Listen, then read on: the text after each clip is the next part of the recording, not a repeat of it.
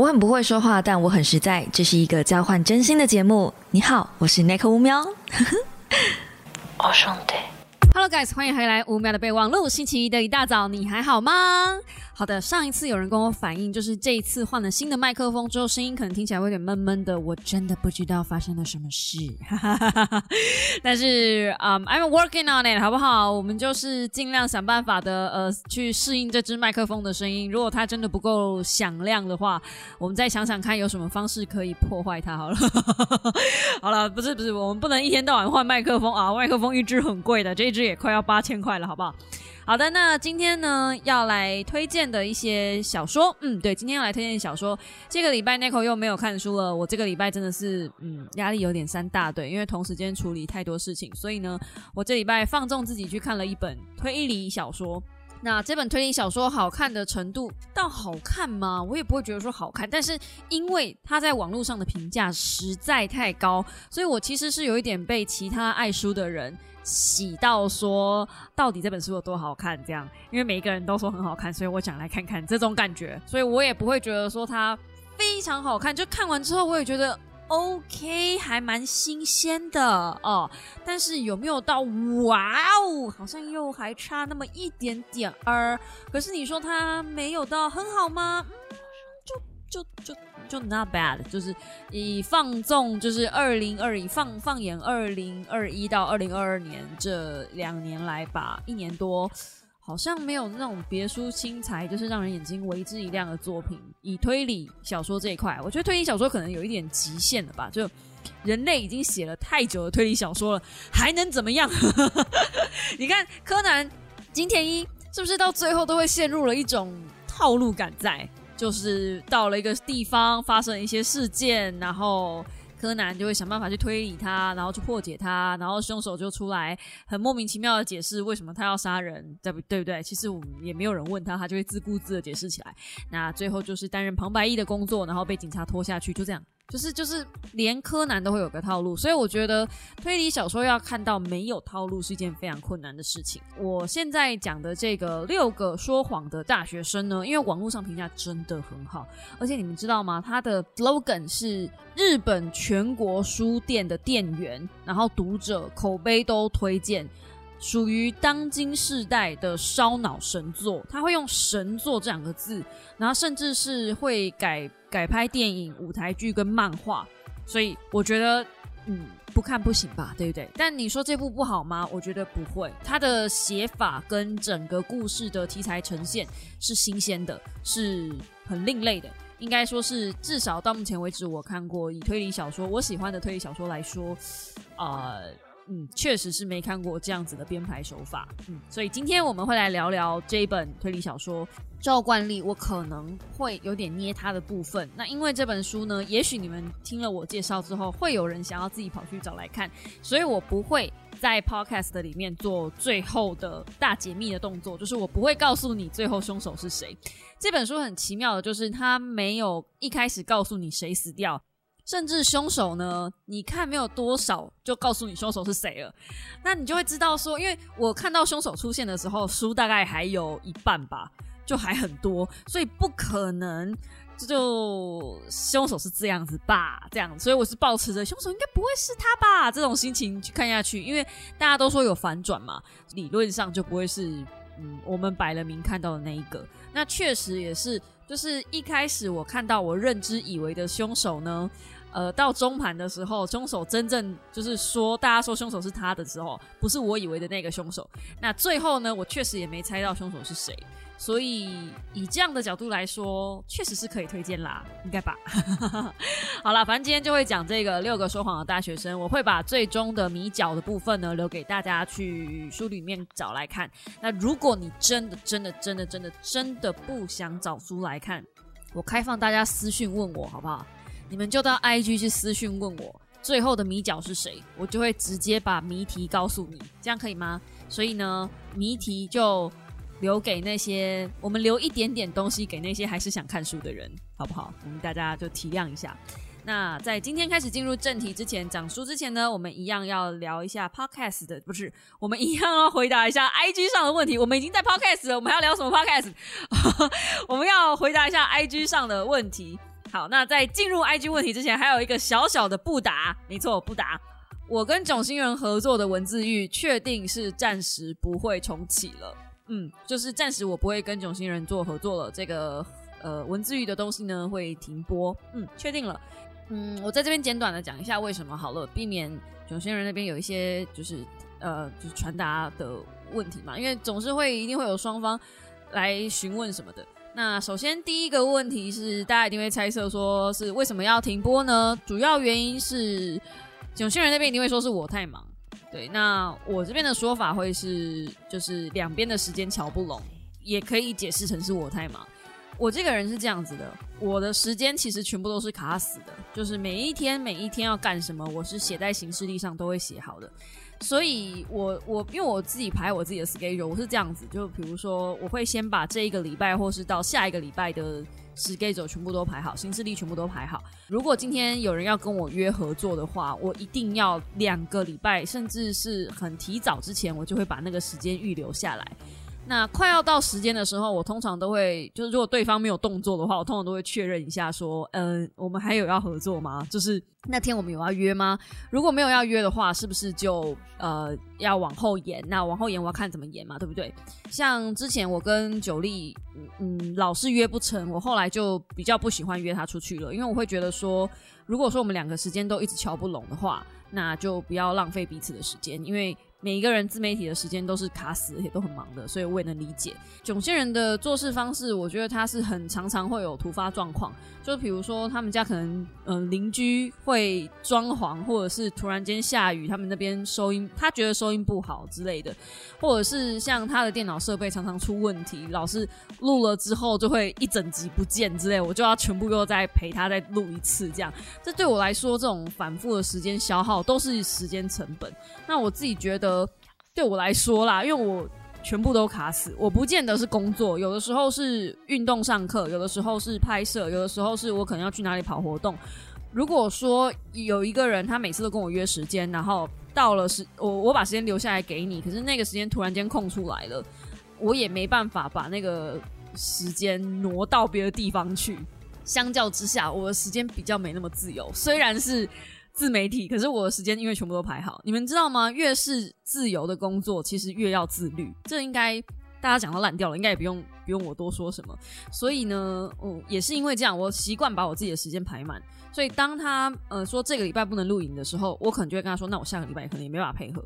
那他就会觉得说，哦，那 Nico 真的很忙，然后就会反复的不断的在社群上讲说，Nico 真的很忙，对。然后我在我耳里听起来就是我不是忙，我是真的有把时间留给你。可是你每次都有事情就不能，或者是有配备有问题，然后就对，就又要再花额外的时间再做同样的事情。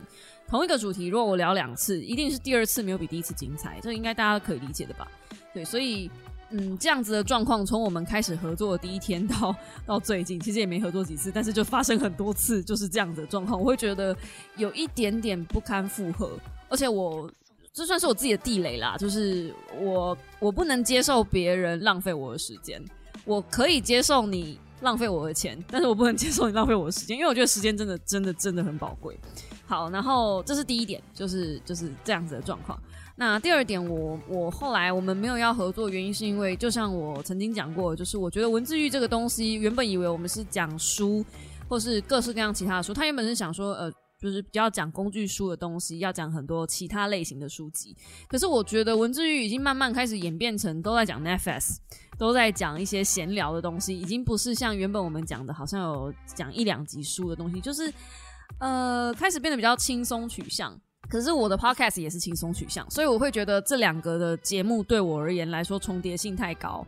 然后囧星人那时候他呃跟我合作的时候，他是说如果我跟他合作的话，我可以接触到一些陌生流量。但事实上，嗯，在这方面我的感受度是还好，就是我好像没有因为这样子接触到一些其他的陌生新粉丝。大部分我在。呃，文字狱那边看到有在留言、有在流串的，还是我的小猫，所以我就会觉得说，那既然如此，而且甚至有小猫跟我反映，他没有去听文字狱，他还是听我的 podcast，在两边的节目重叠率很高的状态下，我就会觉得，那不然就算了，就而且又考量前面就是每一次做一集，我都要劳心劳力的状态下，你知道我之前录节目，我是要去囧仙人家的，从我家到他那边大概要花四十五分钟，就是一趟来回就是将近一个多小时。然后这中间，因为他家也不是很好到，就是还要捷运转公车等等的，就是不是一个很方便去的地方。那是交通的时间而已哦。你去了之后，你还要再坐下来，再录个三个小时左右。嗯，对我来说真的是很庞大的时间成本啦。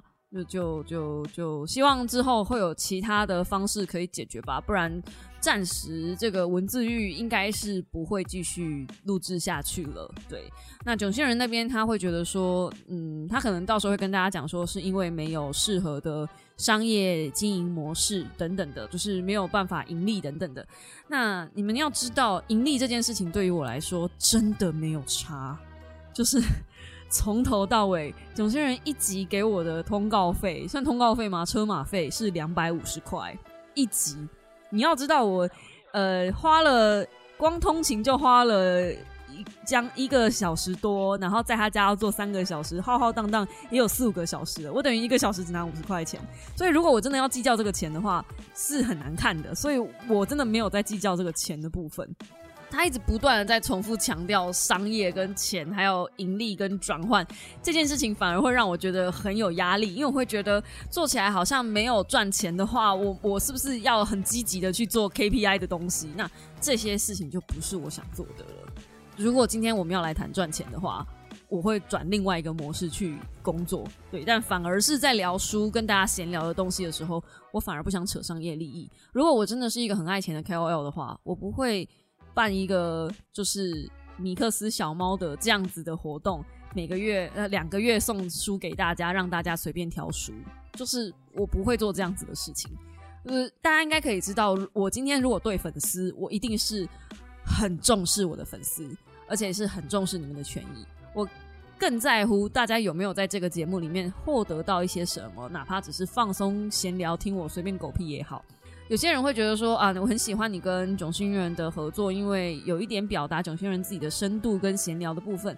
那我自己觉得，呃，这个部分其实囧星人自己本身就很有料，很有底子。他不需要跟我闲聊，他自己聊也可以聊得很开心。就是我会觉得我在那个节目的存在意义其实没有那么的大。然后他会觉得说，呃，其实他的粉丝也很喜欢我，就是也蛮多人喜欢我的，这样也是谢谢大家啦，嗯。就是有一些放轻松的部分，但我自己没有很喜欢，就是一直担任丑角的部分，就是必须要，因为因为我不知道啊，因为就就就有一种气氛一直慢慢被往下带，所以我必须要一直开黄腔，一直开车，把那个气氛拉回来比较轻松的那个层面，就是我不想要在一个节目里面听起来好像是 Nico 只是会开车的。一个角色，然后总星人才是负责有深度补充的角色。我不想要变成这样，因为我不是这样，我不是只是一个会开车的人，所以我也不想要让大家误认我为我是这样子的人。所以这个才是就是真正我觉得呃文字狱应该要先暂停一下的最大最大的主因。对，那还有时间通勤的问题，对，也是一个也是一个也是一个缘由这样。那就反正文字狱短短的啊，那就谢谢大家有一个这样子的嗯小小的体验，然后我也圆了一个心中的梦想，就是跟自己的偶像呃合作一档节目这样，啊就嗯对 啊，总是让梦醒时分的。OK，好，接下来来回答大家在 IG 上的问题。吴喵有考虑当地理骇客吗？未来到物价比较低的地区或是国家生活吗？这个呢，我今天有跟我老公讨论一下，在我们未来还会持续维持在一起的前提之下，应该有一点点难。虽然我自己，如果今天假设我老公先轰了，可以用这个词吗？你知道最近我在重温那个《如懿传》，也许改天可以开一集跟大家聊《如懿传》。好了，反正最近就是啊，如果如果我老公就是先走一步，只剩下我自己的话，我会。我也许会考虑到一些呃医疗相对方便，但是物资不需要这么充足的地方，就是住的离医院近一点的乡下地方。也许我会考虑，嗯。可是因为那样年纪大嘛，因为年纪大你就就是终究还是要考虑年纪大，可能行动不方便，然后可能会需要比较多的医疗资源这个这个部分。那目前为止，假设我未来还是继续跟我老公在一起的状态下呢，因为他对于生活品质的要求是有一点要求的。他说他希望住在空气比较好一点的地方，交通方便，然后还是有一些展览、一些文艺生活可以去的地方。综合以上，除了北投，我真想不到哪里。因为你知道台北就是一个文艺场景比较多的地方，那不是只有我爱看展，其实我老公也爱看展，我们其实都是爱跑展览的人，对，可能看不出来哈，但真的是嘿。然后他自己其实也会喜欢一些体育赛事的东西，所以，嗯，像桃园，我的我记得桃园的空气好像也没有北投好，就是你放眼望去，其实北投是真的一个空气相对比较好的地方。我如果真的想要搬的话，可能就搬内湖吗？因为湿度比较高，对于养植物来说，对，是为了我家植物，对，就然后呃，对，所以所以我觉得好像很难搬离一些熟悉舒适的地方，所以我真的很佩服又可以搬去苏梅岛，就是一个真的是物价相对低廉的地方，度假胜地，但是花了少少的钱可以买一栋别墅，类似这种感觉。我记得他在那边买别墅，他说花了四百多万而已。而且是有游泳池的那一种哦。以现在目前台北的房价来说，那根本是 what the fuck？对，就是这样子。如果说其实要自产，在台湾，如果你要自产的话，嗯，比较偏远一点的地方，认真说还是买得起。对，现在我是说现在录音的当下哈，以后不知道，哎，以后不知道。但是勉强。但你是说，我有问我老公说，如果我们假设搬到日本去？因为日本的物价虽然高，可是他们的房价，嗯，挑对地方的话不会太贵，不会像台北那么贵。相较之下，我现在是拿日本的东京跟台北的北投比哦，你们知道北投还比东京贵吗？可能就是当然就是贵一点点，就是差不了多少这样子，但是东京哎。我不用住东京啊，我我住京都可不可以？就是你知道，哎，京都好像也没有比东京好哪去啊。反正就是你们懂的，就是就是我可以住偏远一点啊，东京外围啊，你知道的。没有想过日本的房价竟然会比台北还要低耶！可是日本的物价是比台湾高的，就是他们的生活水平花开花费开销是相对比较高的，而且日本的人情压力是比较多的。这个我今天我老公才跟我分析过，就是他们如果说你不跟就是群众啊一沙子，就是那种喝酒啊、交际应酬啊，你搬家过去之后不跟邻居打招呼啊，你发生邻居有什么事情也不会主动来跟你讲，就是会变成有点排挤嘛那种感觉，就哦，反正是一个非常麻烦的民族，所以地理骇客哦，我不知道我能害到哪里去，到底还有哪里的物价是便宜，然后。嗯，就是医疗资源是好的，我我想不到了。然后再加上我的外语能力其实也没有很好。如果你要当地理骇客，外语能力要好。所以如果你是想要呃未来想去当地理骇客的，嗯，好好加油练英文吧。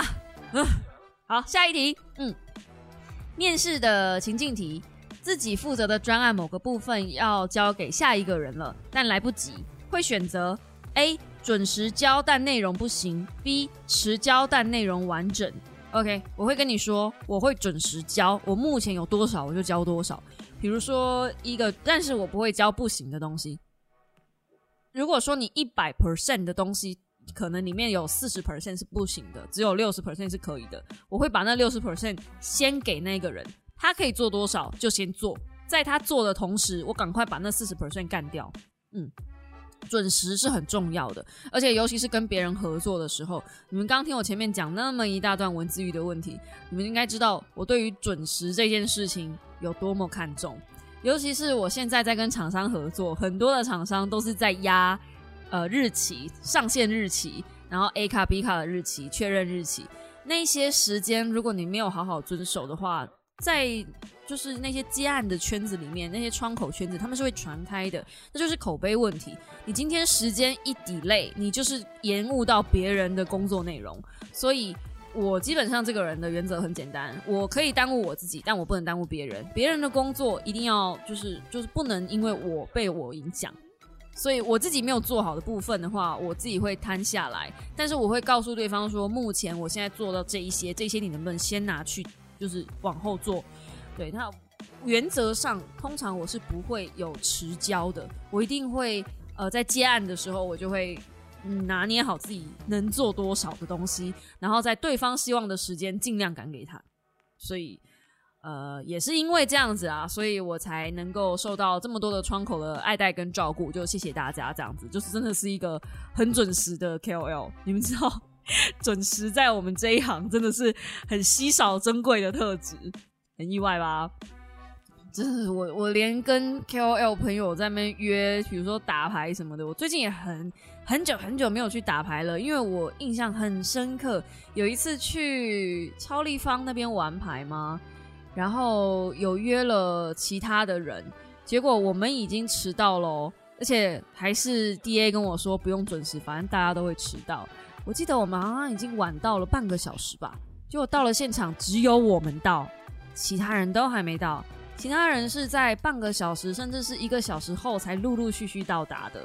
所以你就知道跟这些人约拍片，就是或者是合作，为什么我很少跟人家合作？有一部分也是因为我觉得大家的时间真的太 free 了，所以很多人不会把时间放在眼里。可是我觉得时间比钱还珍贵耶，浪费时间真的是会添钱的，好不好？OK，下一题，有玩 LOL 吗？英雄联盟，哈哈，当年想要学英雄联盟的时候，那时候的那一任，他是这样教我的。好，你要选这个哦就漂亮吧，对不对？你就是看到它漂亮，OK，好啊，我就跟你说，好，你要打哪一路？下路是不是？哦，好啊，好啊，那然后进来进来买装备买，哎，不是买这个，你为什么买这个？我跟你说，它速度比较重要，Q，这时候按 Q，不是，这时候，哎，你不知道闪吗？哎，速度怎么这么慢呢？不是，你这时候怎么又往上？你要闪开，哎，Q Q Q Q Q，跟你说 Q，哎。我玩个两场，我心就好累啊！所以我有没有玩过 L L？有玩过一阵子，但是应该不会想碰了，因为我现在只要看到那个游戏，我就会只想到 Q Q Q Q Q。哦，好好。下一题，想问 Nico 的日常保养程序。哎，如果今天心情好，刚好又悠闲，然后准备来看个书的话，就是悠悠哉哉的哈。那么我的保养程序就会是好好的洗脸，然后。我洗脸不是用，呃，一般的洗脸我不是用那个就卸洗洗卸乳，我是用卸妆油，嗯，Bobbi Brown 的卸妆油，那个是植物性的吗？我记得，反正它的乳化非常非常快，而且我会按差不多三十分钟，嗯，去好好的用卸妆油按自己的脸，把粉刺按出来之后，很认真的把脸洗干净。那这个时候你的脸摸起来应该会比较顺滑了，因为毛鳞片已经就是被你用卸妆油好好的按摩过了。然后呢，要看心情哈。然后呢，如果今天心情真的真的很好，我就会开始敷脸。敷完脸之后拍化妆水，然后拍呃精华液，再拍乳液。然后睡前的时候，心情如果真的很好，那还会再上一些身体乳，再按摩一下身体。然后接着呢，就是用个晚安冻膜就可以睡觉。那如果今天老公有回来呢？哎，老公如果有回来的话，上述那些所有的一切只会简化到化妆水、精华液、乳液结束。为什么呢？有时候可能连。嗯，化妆水而已，可能有时候连乳液、精华液都不会。嗯，因为老公回来的时候，我老公非常喜欢抱着我的脸蹭，他很喜欢抱着我蹭，喜欢抱着我脸蹭，喜欢亲我，喜欢摸我。那他在摸啊、亲啊这些过程中，就是那些保养品，你觉得？其实我也蛮想问大家的，如果你今天要跟老公蹭蹭的话，比如说你们要在往 床上做一些运动的话，那你脸上如果又有晚安冻膜，你们是怎么动啊？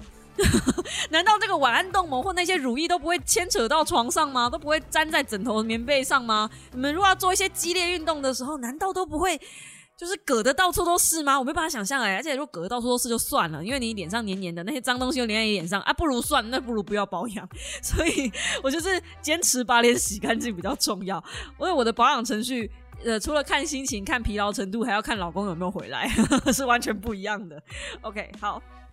下一题，看了你推荐的仁慈，超超超超超超好看，觉得看完自己变聪明了一点。还有同类型的书推荐吗？不晓得你有没有看《盲点》？我觉得仁慈跟盲点可以搭配一起看。嗯，仁慈跟盲点我非常非常喜欢。那如果同类型的话，其实呃真确也不错。那如果说呃你如果想要自己找书嘛，你可以上博客来，然后把仁慈这个。这个词打进去之后呢，你点进去它的网页里面，你可以往前找博客来的那个我要怎么讲嘞？博客来的那个书的上面，就是仁慈的那个书名上面有一条小小的快捷连接，我不晓得大家会不会这样子。假设我今天看到一本书，我很喜欢，我会从上一层的子目录去找，比如说现在我看到的是博客来。博客来呃中文书籍，然后是社会科学，接着是文化研究，然后是文化人类学，接着是产品介绍。它是一个细仔细细的子目录，这样慢慢分下来的。所以如果你想要看相关类型的书籍，其实你可以往上点一层。比如说仁慈的话，它是分类在文化人类学，所以你可以找文化人类学这个分类里面。那我现在点进去之后呢，我把排序从上市日期从新到旧，这时候我就可以看到，比如说成为时尚地方的可能性哦哦，然后还有一个文化操控，哎，这本好像蛮好看的。糟糕，我我其实只在介绍而已，为什么突然间又看到新书了？好，文化操控、挑拨激情、蒙蔽客观，为何诠释者创造恐惧总是奏效？为何群众不会理性行动？有没有听起来就很好看啊？好，类似像这样子，你就可以找这个领域里面有什么样类型的主题是你会喜欢的，因为它都是在这个分类底下啊。我又看到另外一本，哎，又是同一个出版社的，比如说《我们是谁？大数据下的人类行为观察学》，或者是《异类戏骨老派戏骨工程师不正经的深度田野踏查》，类似像这样，就是呃，你可以找你自己。感兴趣的主题下去看，不见得一定要照我这个方式，不见得一定要照我推荐。那当然啦，我还是深深推一下盲点。OK，那还有另外一个方式，就如果你是想呃去喜欢这个作者说话说故事的方式，那也可以找这个作者有没有出其他的书。这个作者还有出另外一本书，叫做《改变每个人的三个狂热梦想》。不过我没有看过，所以我也不知道这本书好不好看。但是同一个类型的作者，或是同个作者，或是同一个出版社，然后的同一个分类，你都可以找找看有没有呃你喜欢的书籍。嗯，所以认识真的好看吧？好了，下一题，诶，遇到能力不足的主管，但又很爱唧唧歪歪，呃，该怎么面对？OK，啊，首先先去看一下我上上个星期吗讲的上上一支。在讲沟通的那一本说书，然后面对主管这一种人呐，有一些主管其实他在挑你毛病的时候，并不是真的在挑你毛病，而是他借由挑你毛病这件事情来展现他自己多有能耐啊。很可怜，对不对？我也知道，我们这时候就用可怜呐的眼神看着他。但是呢，因为你总是要留一点毛病，你知道，面对这种主管最好的方式就是你留一点毛病给他挑。当他挑出你毛病之后，你就说：“哇，好厉害哦，经验真的很丰沛哎，我在你身上又学到一课了呢。”然后就把它改掉。改完之后，就是就是你知道的，如果你狗腿一点，你可以说：“哎，主管，你这样说真的是很好哎，我真的是又学到了一课。”这样。这其实你也知道该怎么做，但你就是要留一点颜面给人家啊！你知道，在江湖生存，人在江湖总有身不由己，这就是他妈的身不由己。OK，我就是因为干不出这种事情，所以我才坐在这里当自己的老板。那如果你觉得你凹得下去，你就凹。对，因为他是主管，他是上层，你也不可能叫他 shut the fuck off，所以你就只能用这种方式。就你看他叽歪的地方是什么东西？如果他叽歪在挑剔你的，都是一些。枝微末节、不需要的错误，甚至有些东西改了还错了，那你不如留一点错给他改。这真的是我在之前在那个某一本书的职场行为学里面看到的，就是有些主管很很需要这种虚荣感，就做给他吧。因为你知道有些人老了，老人家也是哦。我跟你说，这这一套理论通用在任何年纪大的老人家，就是那种社会化已经就退化的那种感觉。他们就是需要，他们很怕不被需要，很怕自己的能力不被看到，很怕自己就是被人家看穿自己没有几两重，所以他们会用这种方式来挑剔别人的错误，来让人家觉得其实我是很棒的，我并不会因为我年纪大、年资高就失去了跟你们接地气的某些能耐。嗯，对，你就看穿这一点就好了。然后每次他在唧唧歪的时候，你就在心里。可怜呐，这样子看着他就可以了。对我曾经还遇到过，最近这两天而已，我才看到那个留言区里面，就是有人在挑剔我以前讲的一本说书，说废话太多，然后根本没有讲到什么太多书里的内容，然后抨击医美等等的，然后最后就是骗到一个老公可怜的孩子，最后你的孩子也要去医美之类的，就他根本也不知道。呃，我其实医美并没有做太多的整形，就我只有做微整形那种，完全就是会打回原样的医美。然后他也不知道，其实那本书里面真的有讲到医美这件事情，就是很多我在说书里面用到的句子，其实都是引用书里面的句子，完全照抄也有可能。所以。他在那边抨击我那些的时候，很不幸的，刚好医美那一段就是书里面讲的。可是他为什么又要写这种留言呢？就是要让别人觉得说，哦，这本书我看过了，然后这支影片呢，哼，我也看过了。他根本没有在讲书里面的内容。但事实上，他压根没有看过书，因为他如果看过书的话，他就会知道我那句话是从书里面出来的，就是这么可怜。对，就是这么可怜。然后我看他的名字，应该也是有点年纪了，就是他写，就是。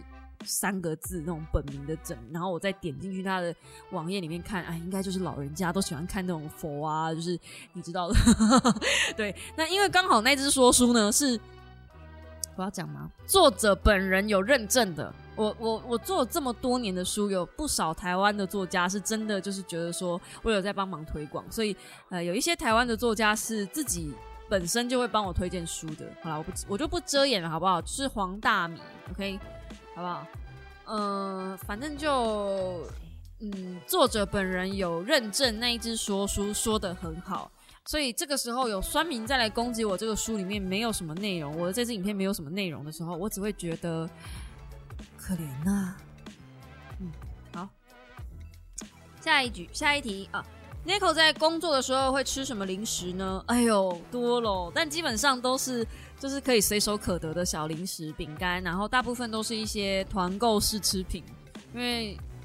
其实我收到蛮多团购的试吃品，可是我不是每一个都会开团。真的，我觉得好吃的东西我才会开团。如果我觉得普通尚可，我就嗯不太会开。最近我连开团都懒得开了，因为我觉得大家嗯好像也没有很喜欢，就一直在那边看我广告某些东西。所以啊，我把团购的那个标准拉得更严格了。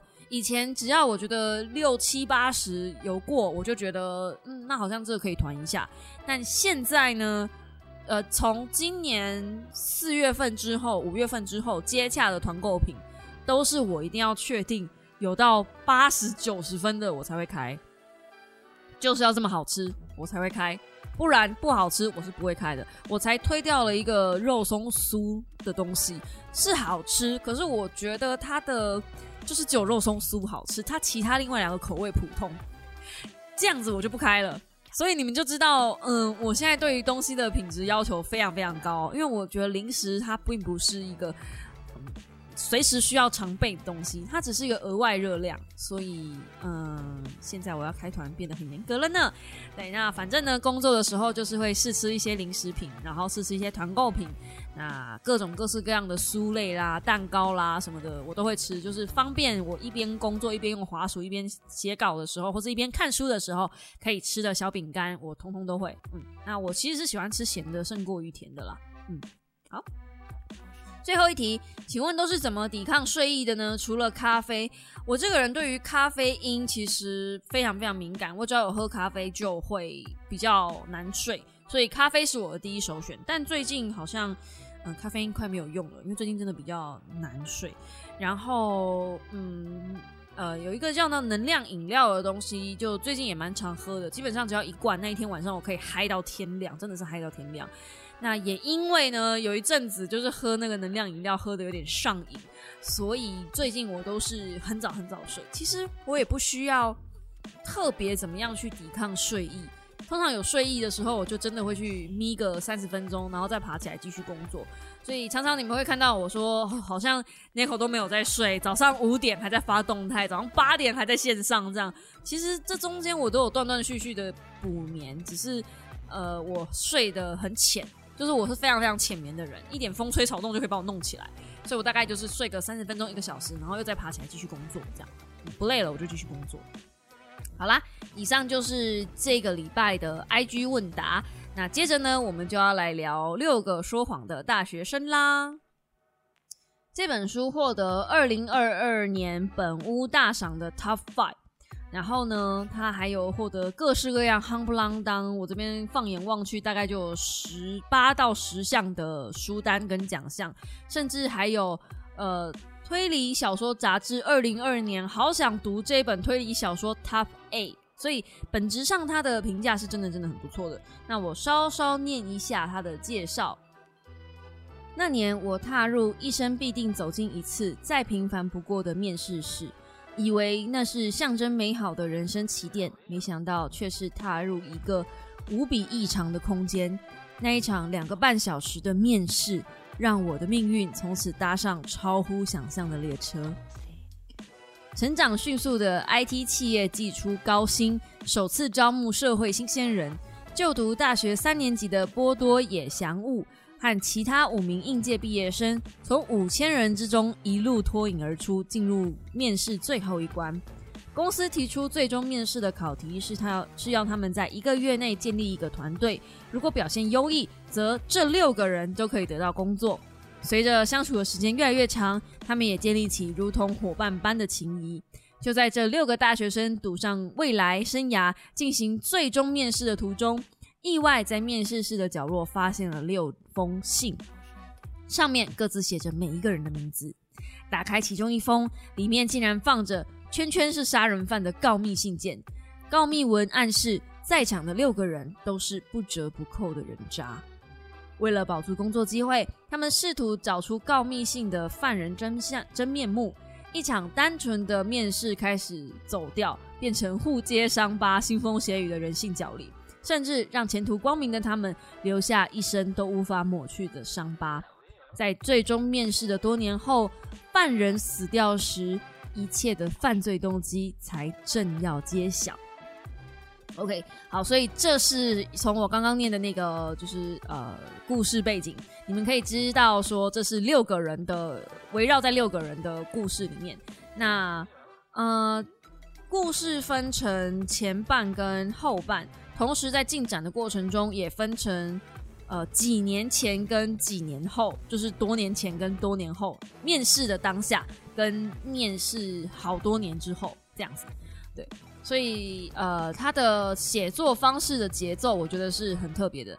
那一开始的主角就是我们这个波多野祥悟，我一直很想念波多野结衣，所以等下如果念错的话，好，波多野祥悟啊，是我们的男主角，嘿，男主角。所有的面试的当下，就是我们面试的过程。嗯面试过程吗？当年面试的那个情境啊，都是用波多野祥物的角度去写的。但是呢，他也不会写说就是第三人称什么的，就是都是用他的那个角度去写的。那回到今年，就是回到呃多年后，有一个人不知道是谁，他就会去拜访这个多年前在面试的这几个人，因为他要去找。呃，就是凶手的犯罪动机啊，我们就称这个人叫做侦探好了。就是找犯罪动机的这个人叫侦探。你看书看的过程之中，即便看到最后，嗯，第一部分看完之前，你不会知道侦探的角色是谁，就是你会知道有一个人一直在采访过去当年的这这些人。但是，呃，你不会知道这个人明确是谁，直到把所有人采访完，你才会知道说，哦，那剩下那个人就是侦探了。所以会有一个侦探的角色。好，就像所有的推理剧一样，一定要有一个揭露真相的人嘛，带你找真凶的人就是这个人。那波多野祥悟呢？他在他的那个脚本里面，就是他的那个情境底下。呃，他用他的视点在分享介绍的时候，就像一般我们的小说在写，就是我们在看一般的小说那样子，会有他看到了什么东西，然后也有第三视点，就是我们的视角，神第四面墙去看那个整个场景的视角，就跟一般的小说写法很像。呃，我觉得这本书其实有让我想到很久很久以前我推荐过的另外一本书。鱼行路吧，哈，对对对，鱼行路好像也是这个样子的写法，但我有点年代久远，我有点忘啊。如果我讲错的话，欢迎纠正我。就是我记得鱼行路好像也是这样子的写法，就是有一个进行式的时空跟一个嗯角度不明的观测视角。然后这本书还有分第二部分，就是第二部分的时候，因为你已经知道，嗯，侦探是谁了，然后你也知道谁死掉了，就是凶手死掉了，所以他要从呃这个过程之中找出犯罪动机，就是凶手当初为什么要这么做这个动机。那在探访的过程中，才能找出翻转的真凶是谁。我其实这样有点暴雷，因为你在看书的过程中，你可能就会知道哦，这不是。但是因为网络上一直说翻转很厉害，所以我觉得这样应该不算暴雷吧？吗？嗯，好干呢。好啦，反正呢，就是这六个大学生，他们要面试一间很厉害的企业。那这个企业呢，有多厉害呢？反正有多厉害就有多厉害。你能想象到，把它想象 Google 好了。反正就是年薪超高，工作环境超自由。blah blah blah 等等的，然后反正就是那个我们都看过嘛，面试的时候都会把企业弄得很厉害啊。那通常应该没有人在那个真材上面写说我们的企业干就是需要新鲜的干，然后进来之后狂加班，然后主管很急掰这样，应该不会有人在真材上面这样子写了哈。对，反正就是他们就相信自己会进到一个很自由的环境底下。那他们就拼了老命去做嘛。那因为也因为这个企业很自由，所以他们一开始是本来是打算，呃，虽然面试很奇怪，就是希望大家组成一个 team，然后这个 team 可以交出一个计划出来。那如果这计划很不错的话，就直接录用。我跟你讲啊，如果面试是这样子哈，那一定是到时候你进这个企业的时候，你交了什么提案出去，那个提案就要执行啊，而且就是你们这六个菜鸟执行，到时候错了就怪你们这六个人，一定是这样子。好，扯回来，反正呢，就是呃，有一份这样子的工作，所以他们除了上课以外，因为他们还是大三生，然后他们其实是在拼内定这个东西。就日本好像有企业是内定的文化，如果你在大三的时候，你就可以开始进行面试的工作。那你被一些比较好的企业内定，到时候大四一毕业就直接进去企业里面工作，就是一个无缝接轨的概念。所以他们大三就可以开始进行一些呃，就是。各种面试潮啊，可以这样讲，就压力比较大的国家好像都会这样。我记得韩国好像也是这样。那反正就是要拼内定，嗯，能一口气被能一口气被这种大企业内定的，也真是不简单。那咱们的波多野祥物呢，为了要为了要就是拼到这间公司的内定，他把其他公司的内定都推掉了，所以他等于是背水一战，他非常需要这份工作。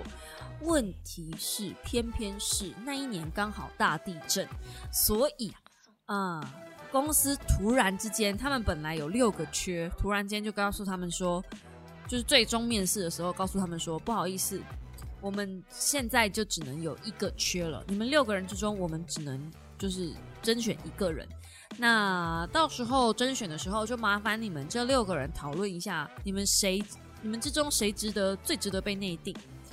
那你们呃，如果被内定的那个人，我们也会采用，就直接采用内定那个人。那如果你们这六个人之中，到时候都没有讨论出来谁内定呢？那这六个人我都不录取，莫名其妙，对不对？那如果你们呃也没有讨论出来个结果呢？你们的车马费五万块日元呢，我也不会发。可是如果你们有讨论出一个内定的人呢，就是那个内定的人可以获得内定资格，那其他人呢可以获得五万元的车马费。所以他们当下一定要讨论出来。那也因为他们本来其实是有一点情谊在嘛，就是讨论的其实还蛮热情的，所以他们其实本来把对方当成兄弟姐妹那种感觉，就是好朋友。结果没有想到，对，互相厮杀，那大家就开始互揭疮疤嘛。其实本来在前面他们堆叠情感的时候，就是互相是好朋友的时候，就大概可以隐约察觉到彼此应该有一些些 something 不对劲。但是那个不对劲都是情有可原的，大概可以知道的。比如说有一个女生，她明明是女大生，但是她拿着呃嗯那个叫什么啊？那个叫哈赫哈马仕，嗯，其实我也不是很明白，就是有一个很名牌名牌的牌子，反正很厉害。Hermes 的名牌包包，对，然后那个包包应该是买不起，就是一般正常的人都很难买得起的那种百万级的包包。可是他拿着，然后就对自然的关于那个女生的信件，就自然是他在呃，就是酒店里面陪酒这样。可是他就觉得又没有差，我又没有被客人带出场，我就是当公关小姐而已啊，就是我就是陪人聊聊天啊，怎么了吗？这样他不觉得这有什么。可是因为有这样子的就是把柄让人家抓到了，所以很自然的他就不会有人想要投给他。但事实上，他一开始的票其实就没有很高。那这六封信最厉害的就是下面都写着每一个人拿到的信封里面装着的不是你自己的丑闻，因为如果是你自己的丑闻，你就绝对不会打开了嘛。它下面装的是呃，里面装的是别人的丑闻，所以如果你打开了之后，那那个下面会有一行小字说。呃，谁谁谁的丑闻，就是在哪一个人的信封里面？那这样子就会影响说你要不要再继续把这个信封往下开了嘛？那陆陆续续，只要有人打开这个信封之后呢，他的票数自然就不会高。哦，对对对拜了位他们六个人因为真的很聪明，他们是从五千人脱颖而出的精英分子啊，所以咱们的波多野祥物就提议说，不然用投票的。就是我们，因为总共好像有两个小时吗？还是三个小时？有点忘记了。但是可以投票半个小时，投票一次。然后对，两个小时，然后每半个小时投票一次，他们可以投票四次。然后平均这就加总这四次的结果，最高票数的人就可以获得内定。我觉得这是一个嗯很有效率的做法吧。它就是维持着一个军师的概念，在在进行这样子的活动。那第一次票选的时候，当然是那种就是比较有领袖气质的人票选最高啊。结果呢，这个领袖气质的人呢，他爆出了一个非常大的丑闻，超级丑闻，是跟杀人有关的丑闻。那结果，结果当然他的票数就是瞬间就不会有人想投给他了嘛，因为真的是就是渣男中的渣男，而且更可怕的是，他的这个丑闻一被爆出来之后。他本来是那种阳光型男孩，就是很完美，连连咱们的主角波多野祥吾都觉得哇，我好想成为他哦！到底要怎样才能像这么完美的男孩子啊？就是笑容得体，然后什么样都礼仪都到位，这样一被揭开之后，马上就哎，就是变成你知道本性揭露，就很可怕这样，所以就不会有人想要投给他的票。可是那个时候，其他的票数是很高的，因为这种时候大家哦，投票机制是不能投给自己，你一定要投给别人。所以，嗯，他的票数本来还蛮高的。那因为这样子，他的票数就慢慢变低。那当你票票数变低之后，他们本来是不想要拆这些信封，因为彼此都是朋友，干嘛要互揭疮疤呢？但是啊，因为他票数变低了，他没有道理不去拆别人，不去拆自己的信封吧？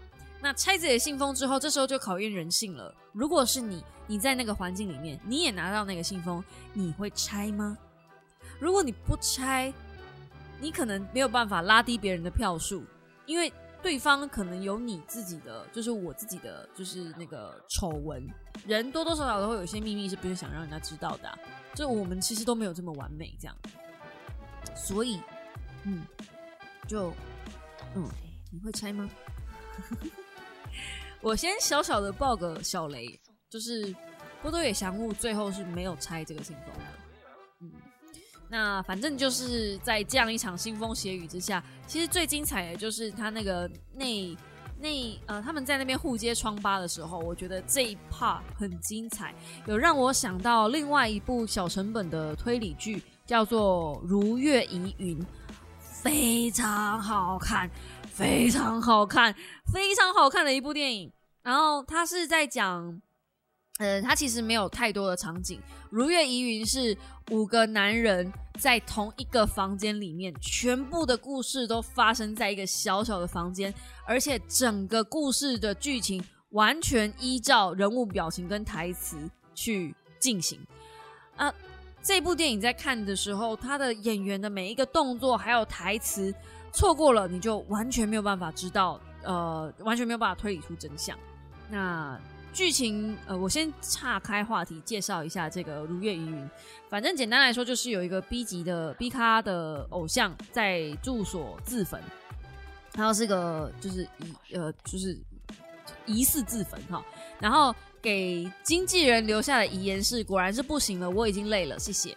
那在这个偶像过世一年之后呢，喜欢他的五个粉丝聚集在一起，打算开一场就是。呃，纪念会，然后就是纪念这个人。那这五个主角初次登场的时候，就是他们每一个人有一个各自的设定嘛。有一个追悼者的召集者，同时他也是一名公务员哈。然后第二个人呢是一个在杂货店的打工仔。然后第三个人呢叫做安南，他没有讲他自己是谁，但是反正就是从福岛开了六个小时的车才跑来这边参加这个追悼会。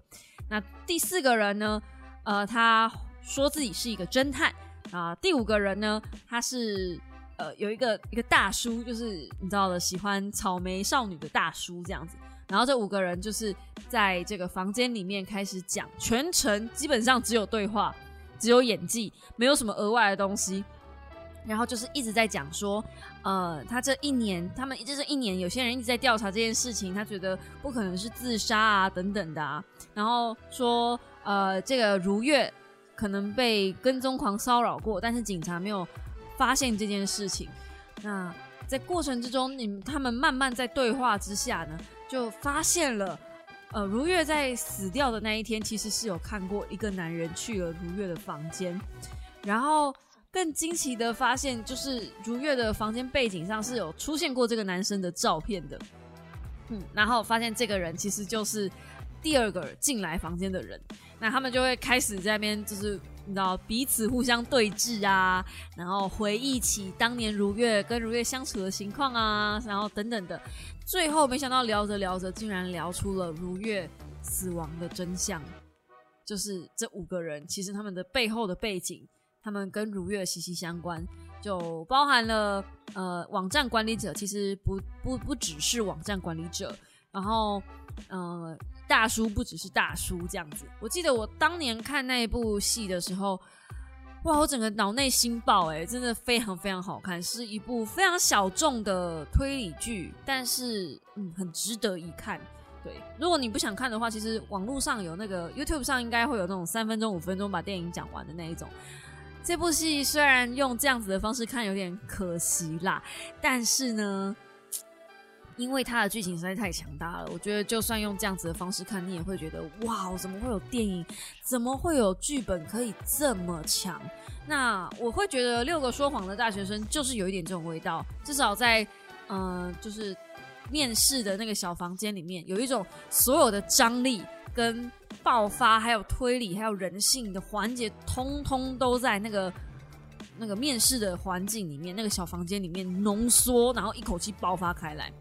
那当然嘛，真相就随着波多野祥悟走出那个推理室的时候，就一并被带走了。我这样子讲，会不会大家就推测出来？应该是不会啦，哈。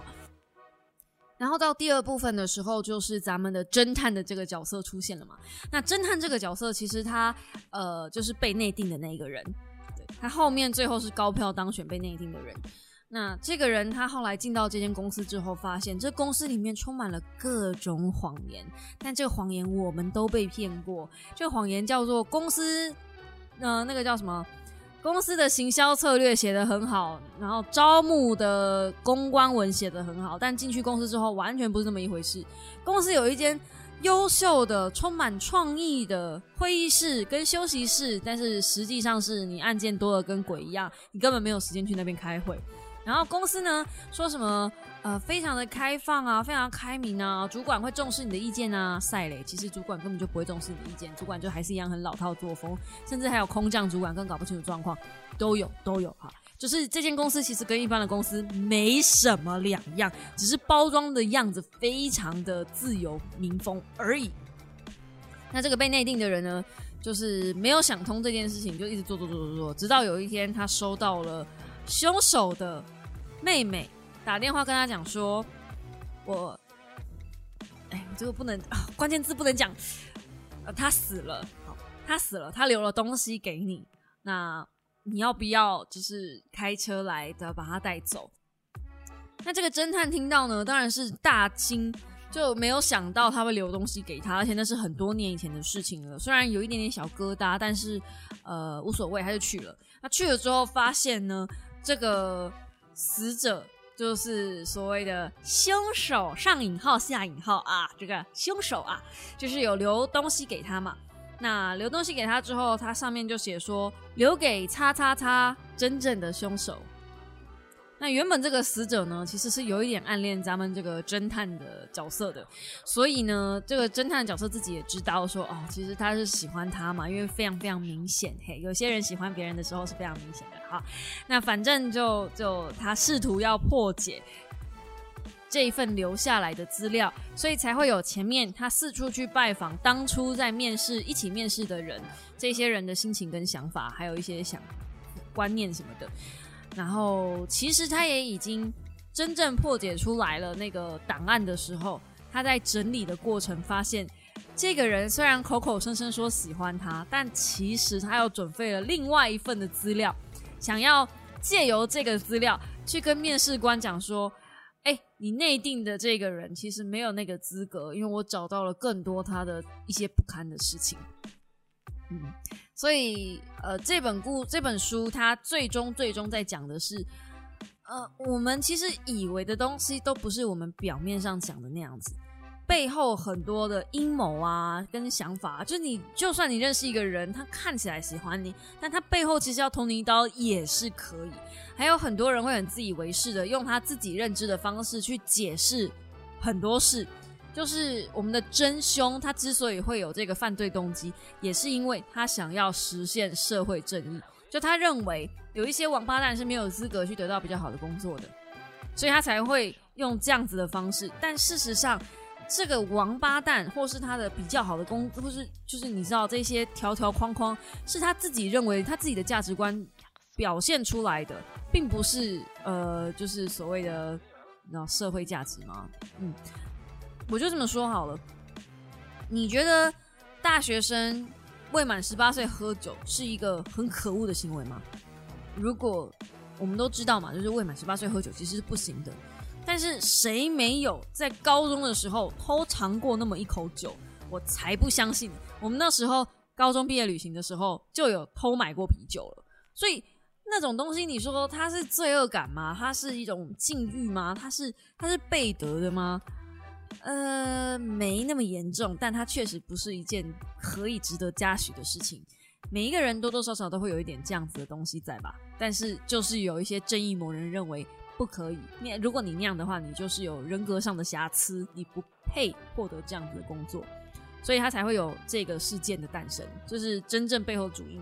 我觉得真凶背后的犯罪立场跟意图非常的薄弱，是这整部作品里面唯一我认为最 what 的地方。其他我都可以，其他我觉得这种都安排的很棒，可是他他就为了这么一点。就是他自以为的正义，但是后来想想啦，就是网络上的酸民不也是很多自以为的正义吗？很多这种人其实，然后看到这种，我真的是，哎，超不耐烦的。就你凭什么这样？我会有一种感觉，就凭什么？凭什么大家就要依照你的心情跟想法做你认为正确的事情？所以我才会呃，我认真说我没有很喜欢他的犯罪动机，但是这一整本书吗？到最后的结局，就是我已经不在乎结局了。它的结，它中间过程实在是太精彩，所以它结局有一点平弱，我可以接受，我可以原谅的。那推不推荐大家去看这本书呢？我觉得可以，就是它是一本嗯非常。轻松的打发时间的读物，而且真的有一点点看了会停不下来。因为我那天在看的时候啊，呃，D A 是在我旁边睡觉，然后他拉着我的手，拉着我的右手，所以他睡在我的右边，所以他牵着我的右手。哦，基本上我们睡觉的时候，我们是手牵着手睡觉的，怎么样手都不会放开，不管怎么翻身，对我们手是不会放开的，这是我们养成的习惯，我也不知道为什么，反正一躺在一起就这样。那我就只剩下左手，这个时候呢，还好我用的是电子阅读器，因为电子阅读器可以单手翻页，还有夜间灯光。哎呀，这个时候不得不大推电子阅读器了啊！半夜你老公在旁边睡到打呼，你还可以自己一个人在旁边看电子小说，是不是？优秀棒，然后又不会伤眼睛，哎，不会伤害眼睛这点我们要打问号，因为你在深夜看嘛，在深夜用那微弱的灯光看小说。哎呀，青春啊！好啦，还是不要做这个行为啦。大家还是要在灯光充足的地方看书，好吗？那只是因为我太想把结局看完了，所以我那一天就是他在旁边睡他的，然后我我在那边看我的。看完之后，我就默默的，就是你知道，嗯，去睡觉这样。嗯，而且 D A 从头到尾都没有发现我醒过来把那本书看完。哎呀，太有成就感了！哎，总之这个礼拜呢，就是分享给大家这一本，嗯。六个说谎的大学生，其实最近有很多的推理小说，我都蛮想看的。有一本叫做《前男友的遗书》啊，也在我的预计阅读清单内。然后 DC 群的小猫有推荐另外一本叫做《自转公转》，好像不是推理小说，应该就是单纯的轻小说这样子。呃，这一本书的话，它的介绍是类似感动的书籍吗？嗯。同类，然后还有另外一本叫做《本命燃烧》，呃，获得文学三冠王。嗯，这本那这本这这三本吧，目前应该是我的阅读清单里面的其中之一。那因为在录音的当下，目前现在是五月三十号，下个礼拜吗？下下礼拜？是吗？下下礼拜？六月开始，六月四号。好像是国际书展，从六月三号还六月四号开始，好像是国际书展，还是六月六号开始，还是我有点忘记，反正我确定不是六月十号，到底几号啦？六月三号好像国际书展吧，除了它是端午节以外，好像还是国际书展。那我会去国际书展，有看到的话，我应该就会把这几本书抱回来。最近出版社也有寄那个，就是呃，在咖啡冷却之前。的下一集，我也在考虑要把那本书也看了。就是最近真的不想看工具书，我其实最近真的有一点工作疲乏，就不只是工作疲乏，身体疲乏，身灵身心灵都疲乏。就是我想做任何除了阅读跟写稿，尤其特别是写稿以外的事情，就真的很不想写稿。然后看书也很不想看工具书。我不晓得大家会不会有这种感觉，就是。厌恶厌恶工作，厌恶想到任何跟工作相关的事情。我觉得我工作真的太严重的倦怠了。以前工作倦怠，我是靠着旅行来舒缓的。那你们也知道，现在嗯。就是疫情这么严重，再加上我们被锁国这么严重，然后也可能是因为日本明明就要开放了，可是又没有开放台湾。你知道全球都锁起来的时候，我不会有那种烦躁感。但是现在那种部分开放、部分没开放，我们这种想去不能去，然后大家都可以去的时候。才烦躁！我现在真的就是觉得有一种，为什么我们得被被日本当次等公民？是不是？我们不是台日友好吗？说好的朋友呢？我们难道不是朋友吗？我们不是不是台日友好吗？这样子对，就是反正就是有那种感觉，就嗯，最近心情比较浮躁一点啦。我承认，我承认，我会想办法赶快把就是这个东西调整回来。但是我觉得要调整回来。可能要靠着大量的休息，然后旅行，甚至放下工作一段时间。我突然真的很想给自己一段 gap 年，但是我已经在 gap 了，我还有什么 gap？gap 年的 gap 年这是什么意思？W gap？这太奇怪了啊！所以也不能这样，就是就是我有点想要开发。除了阅读以外的其他兴趣，那最近大家都知道，如果有发了我的 IG 的话，应该会知道我最近玩植物玩的很凶悍，所以有可能我就这么入了植物的坑了。哎，就是这样。那除了植物以外，也有在玩模型，然后游戏当然也在进行。反正，嗯，你们看我，当我开始在不务正业，大量的不务正业的时候，就表示我其实是在调整我自己的状态，让自己赶快回到正常的工作岗位。然后最。节目快要尾声了，最近在就是小小跟大家讲一件事情。我最近发了一些算是知识型的 IG 账号吧，然后偶然看到某一个人说，就有有他的粉丝问他说最近有没有看什么书，他的回答是很久没有看书了，因为现在的领域要看的书其实不见得有那么多需要，就书上能够提供他的资讯知识已经没有那么的完成完备了。他现在去的是一个新的地方创业嘛，新的领域，所以没不见得有知识可以帮到他。嗯，我其实有一点点这种感觉，就是他有点说出我现在的感受。工具书看得多，你会觉得那些东西讲来讲去都这样，会有一种怎么我好像在同一个领域打转的感觉，所以我不会想把自己局限在书籍里面。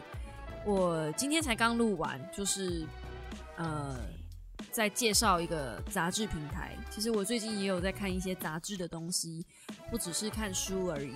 就我觉得以前会认为杂志就是一些很稀松平常、很素食、很没有深度的东西，但是就是因为它没有深度，只有广度。也才能这样，才能把自己的领域扩张出去。要不然，我觉得我老是在同一个地方打转，然后老是在讲同样的东西，老是在讲同样的价值观。你们不腻，我都腻啊！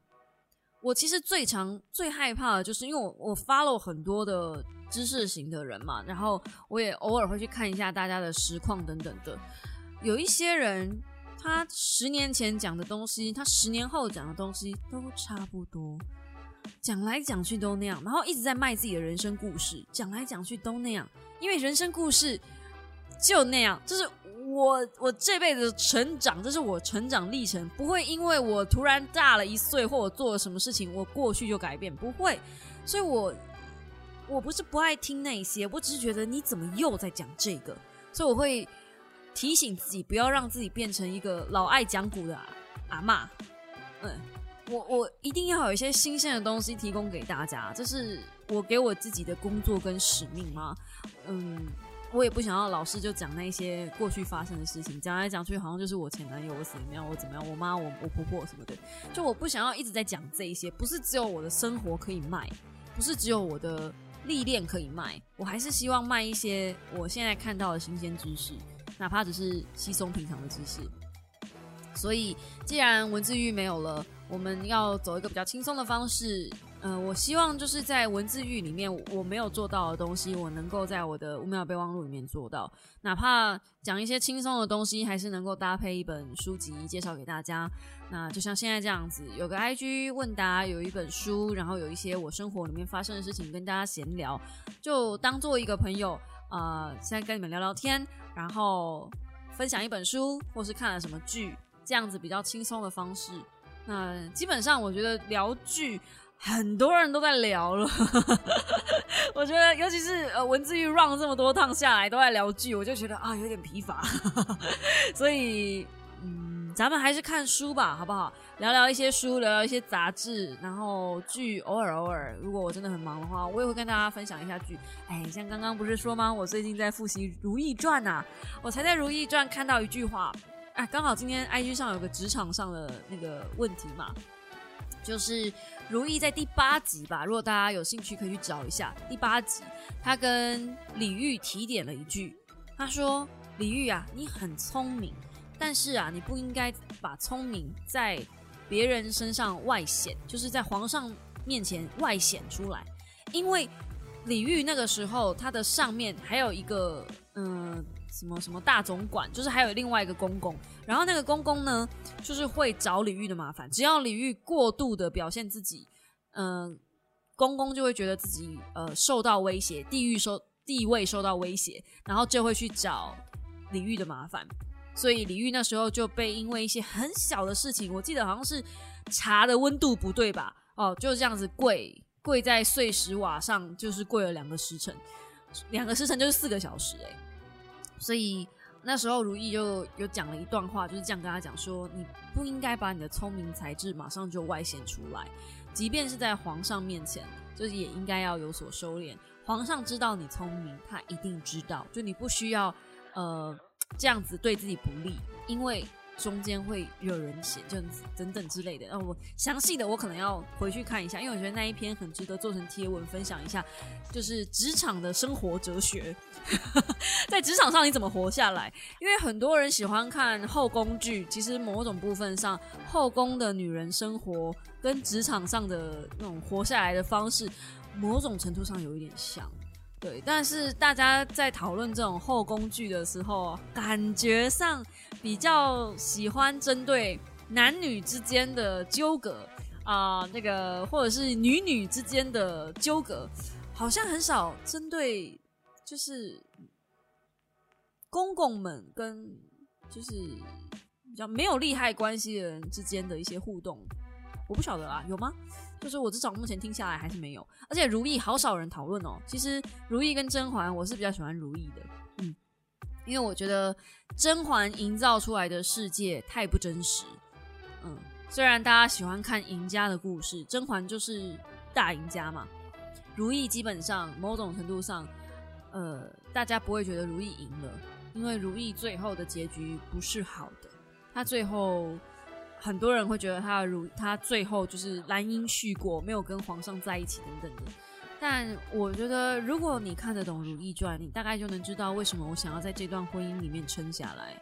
很多人都问我说，尤其是最近才在 IG 上也有人在问我说，呃，你为什么不跟你老公离婚呢？就是嗯，很多人在问这件事情。那如果你看得懂如意，你基本上就知道为什么我不想离。那如意其实他最后是跟皇上，他是对皇上侧心的，他觉得皇上辜负了他的一番一番心意。可是，在此之前，不管皇上多么的渣，不管皇上做了什么事啊，他如意只问皇上一句话：不论他贬他去冷宫，还是对他做了什么事，或者他很久没来，如意只问皇上一句话。这句话就是：你是出自于真心吗？你是真心要贬我去本宫的吗？这是你的本意吗？如意只问这个，就是他对他做任何事情都无所谓。如果是他真心诚意的出发来伤害他的话，他才会感到受伤。可是你们看，如意最后是什么样的阶段去断法，决定消法，然后决定不跟这个皇上往来，是他对这个皇上真的已经失望到了透顶的时候。可是在此之前，如意都一直忍着后宫多少东西对他多少的那个，就是你知道的那些后宫的烂事，他都一直忍着。这就是我不知道。我觉得你面对一个真正爱的人，如果你真的爱他，如果你真的要，我不认为这是认命。我绝对我很讨厌认命说，我不认为这是认命。我认为这就是选择。如懿跟甄嬛两个人都做出了他们在一段爱情里面的选择。甄嬛的选择到最后，她是选择权力，她并没有真正爱着皇帝，已经无所谓了，所以她选择权力。其实，事实上，如果甄嬛真的选择爱情，她是可以跟果郡王一起死的。可是她没有，她想活下来，所以她最后选择了权。我至至少我目前看到是这样。我在我眼里，如意就是选择了爱，一个真正为爱而选择忍耐，然后真正为爱付出一切，一个真情真意的女子。所以我超喜欢《如懿传》。因为现实生活里，我们面对现实吧，就是现实生活里很少，至少我们不会去面对，呃，有机会去面对那个皇后的位置。现实生活里，通常扯到爱情，呃，很少有人会跟权力扯在一起。假设纯粹就是爱，大家不都渴望一份真情真爱吗？哦。我要哭了，我好喜欢《如懿传》哦。虽然是找周迅演，大家都对那个声音有一点 concern，但是真的，你就往下看，其实那个声音才对味啊。好啦，不准啦，因为我是周迅脑粉。好啦，今天的五秒的备忘录就到这边告一个段落啦。这一集我也不会做任何的剪辑的，所以可能有一些就是嗯。节奏不顺的地方，请大家多多包涵啦。那以后我会尽量就是再认真一点，再认真一点，再努力一点。我知道我应该再更努力的，所以如果你要奖赏我的努力的话，请用五星留言加评论告诉我，Nico 这个节目，请你不要停，请继续做下去，让我知道。我是有这个动力可以继续往下做我的 podcast 的。那一样，我的平台呢有 Apple Podcast、Spotify、s o n k Plus、Google Podcast 都有，你都听到这里了，所以我相信你一定知道，在 Apple Podcast 跟 Spotify 两个地方都可以做评分的动作哦。那有留言的话，基本上我都会看，虽然我没办法回，我也很想回你们，但我没办法回，我不知道该怎么回，它这上面没有回复系统啊。Podcast 的留言系统，我再说一次，烂透了，好不好？所以我很感谢每一个愿意留言的你。Ok 请留言鼓励我我需要这样子的鼓励。我不求名不求利就求跟大家当个朋友。